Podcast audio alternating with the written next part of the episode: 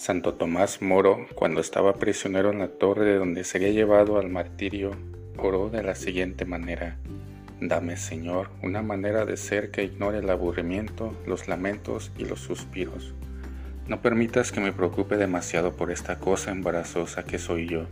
Dame, Señor, la dosis de humor suficiente como para encontrar la felicidad en esta vida y ser provechoso a los demás que siempre haya en mis labios una canción, una poesía o una historia para distraerme. Amén.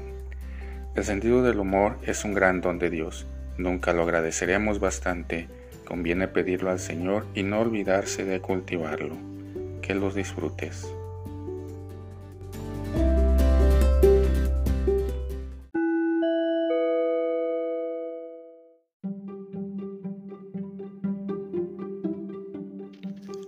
Buena respuesta.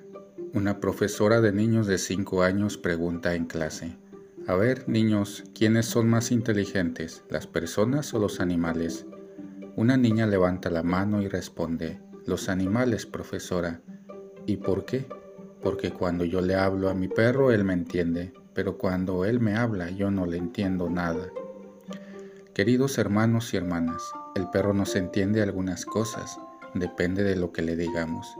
Si se le explica un problema de matemáticas no entiende nada. La inteligencia es otra cosa. Consiste en razonar y discurrir para progresar y avanzar en nuestros conocimientos.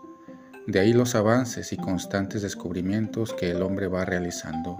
Pero la inteligencia se nos da como un tesoro de posibilidades. Si no se cultiva, queda inerme y estéril. Con esas posibilidades se nos impone la obligación de formarla y desarrollarla y eso se logra con el estudio. De poco sirve tener una herramienta si no se la prepara y utiliza. Que tengan un excelente día.